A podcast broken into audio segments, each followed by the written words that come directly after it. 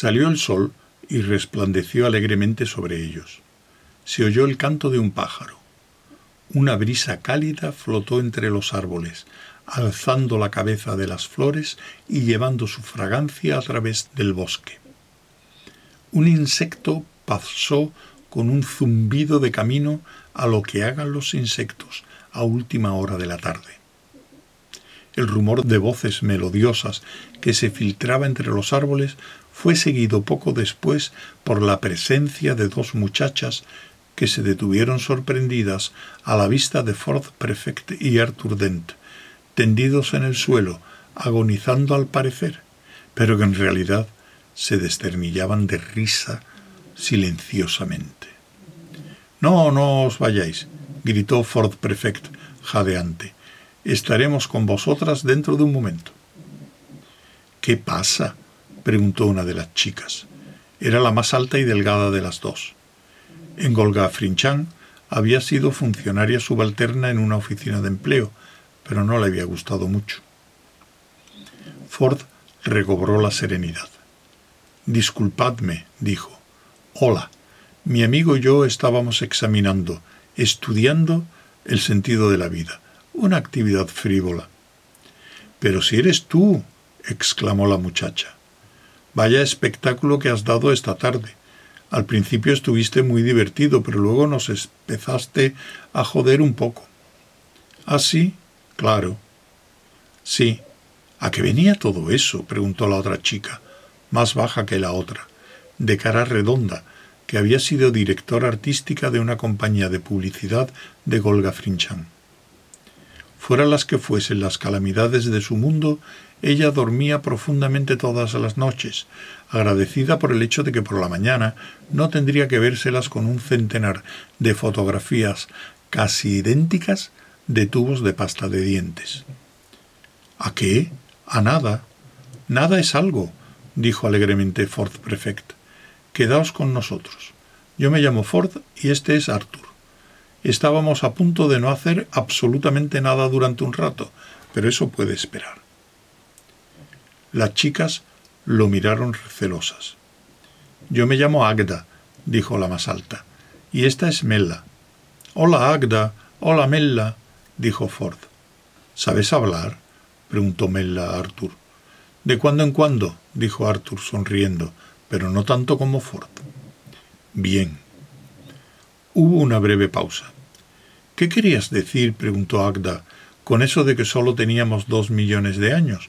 No pude entender lo que decías. Ah, eso, dijo Ford. No tiene importancia. No es más que el mundo será demolido para dar paso a una vía de circunvalación hiperespacial, dijo Arthur, encogiéndose de hombros. Pero para eso faltan dos millones de años, y de todos modos esas son las cosas que hacen los bogones. ¿Los bogones? dijo Mella. Sí, tú no los conoces. ¿De dónde sacas esa idea? No importa de verdad, no es más que un sueño del pasado o del futuro. Arthur sonrió y miró a otro lado. ¿No os preocupa el que no digáis nada sensato? preguntó Agda. Mira, olvidadlo, dijo Ford. Olvidadlo todo. Nada tiene importancia. Mirad, hace un día espléndido, disfrutadlo. El sol, la hierba de las colinas, el río que corre por el valle, los árboles incendiados. Aunque solo sea un sueño, es una idea bastante horrible, manifestó Mella. Destruir un mundo solo para hacer una vía de circunvalación. Pues he oído cosas peores, dijo Ford. He leído que a un planeta de la séptima dimensión lo utilizaron como bola en un billar intergaláctico. De un golpe lo metieron directamente en un agujero negro. Murieron diez millones de personas. ¡Qué locura! dijo Mella. Sí, Además, solo marcó 30 puntos.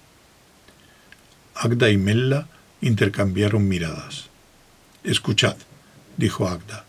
Esta noche hay una fiesta después de la reunión del comité. Podéis venir si queréis. Sí, vale, dijo Ford. Me gustaría ir, dijo Arthur. Muchas horas después, Arthur y Mella se sentaron a ver salir la luna sobre el débil resplandor rojo de los árboles. Esa historia de que el mundo será destruido, empezó a decir Mela. Sí, dentro de dos millones de años. Lo dices como si creyeras que es verdad. Sí, me parece que lo es. Creo que lo presencié. La muchacha meneó la cabeza perpleja. Eres muy raro, dijo. No, soy muy corriente, dijo Arthur, pero me han pasado cosas muy raras. Podría decirse que soy más diferenciado que diferente. ¿Y ese mundo de que habló tu amigo, el que metieron en un agujero negro? Ah, de eso no sé nada. Parece algo del libro. ¿De qué libro? Arthur hizo una pausa. La guía del autoestopista galáctico, dijo al cabo. ¿Qué es eso? Pues nada, algo que he tirado al río esta mañana. No creo que vaya a necesitarlo más, dijo Arthur Dent.